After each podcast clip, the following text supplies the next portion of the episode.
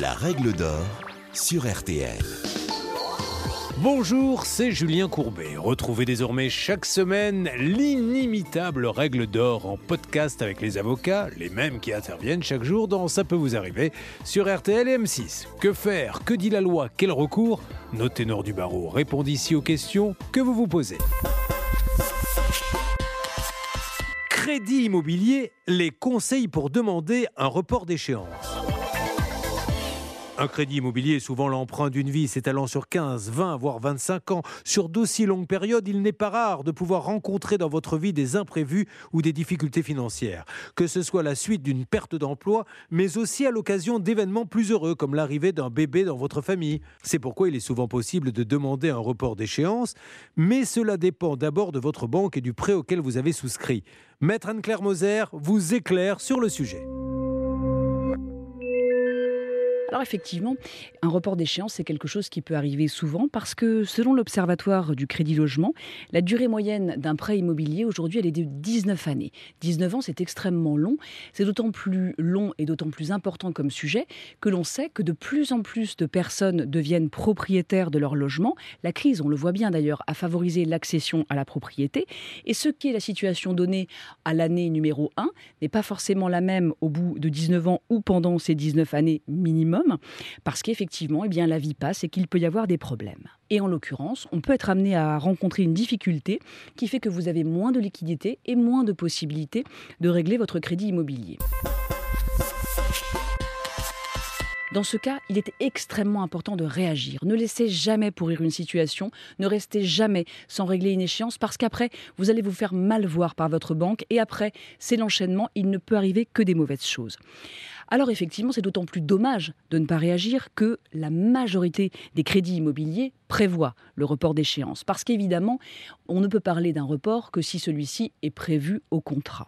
S'il n'est pas prévu, néanmoins, il vous reste peut-être une solution. Sachez que, en raison de la crise sanitaire, les banques ont été invitées à faire preuve d'un peu plus de souplesse à l'égard de leurs clients, si bien que vous pouvez toujours aller voir votre banque pour essayer de négocier une suspension des échéances si d'aventure elle ne l'avait pas été dès le début.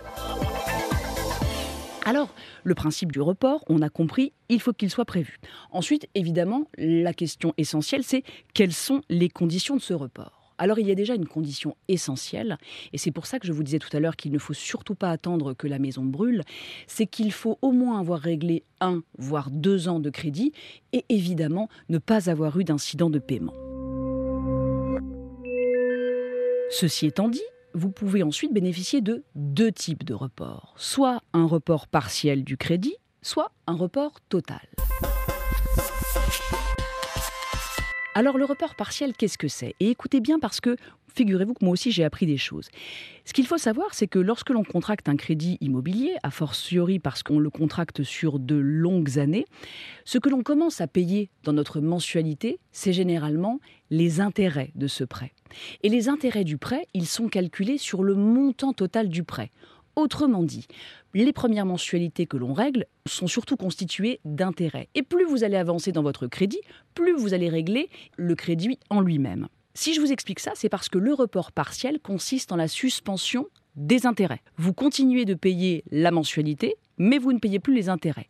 Vous allez donc reporter ces intérêts d'emprunt qui seront recalculés par votre banque Partant de là, vous allez évidemment allonger la durée de votre prêt et attention, vous allez sans doute parfois augmenter la mensualité puisque c'est comme 1 et 1 font 2. En augmentant les intérêts, vous augmenterez nécessairement la mensualité. L'autre option, à part ce report partiel, serait le report total. Le report total, on l'a compris, c'est le report de la mensualité et des intérêts. Autrement dit, on obtient un sursis.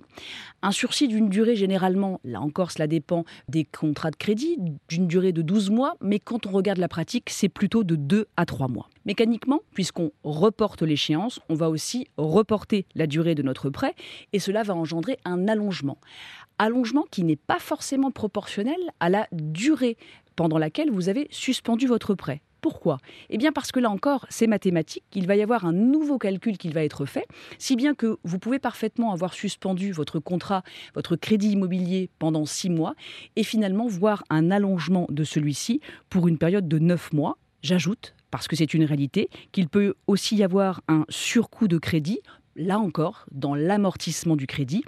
Mais en tout cas, il est important de savoir que vous avez ces possibilités et j'insiste sur le fait que les banques sont ouvertes et que si c'est prévu, il ne faut pas hésiter à en bénéficier. Une précision importante, si l'on peut suspendre sa mensualité et si l'on peut suspendre les intérêts, il y a une chose que l'on ne peut jamais suspendre, c'est l'assurance.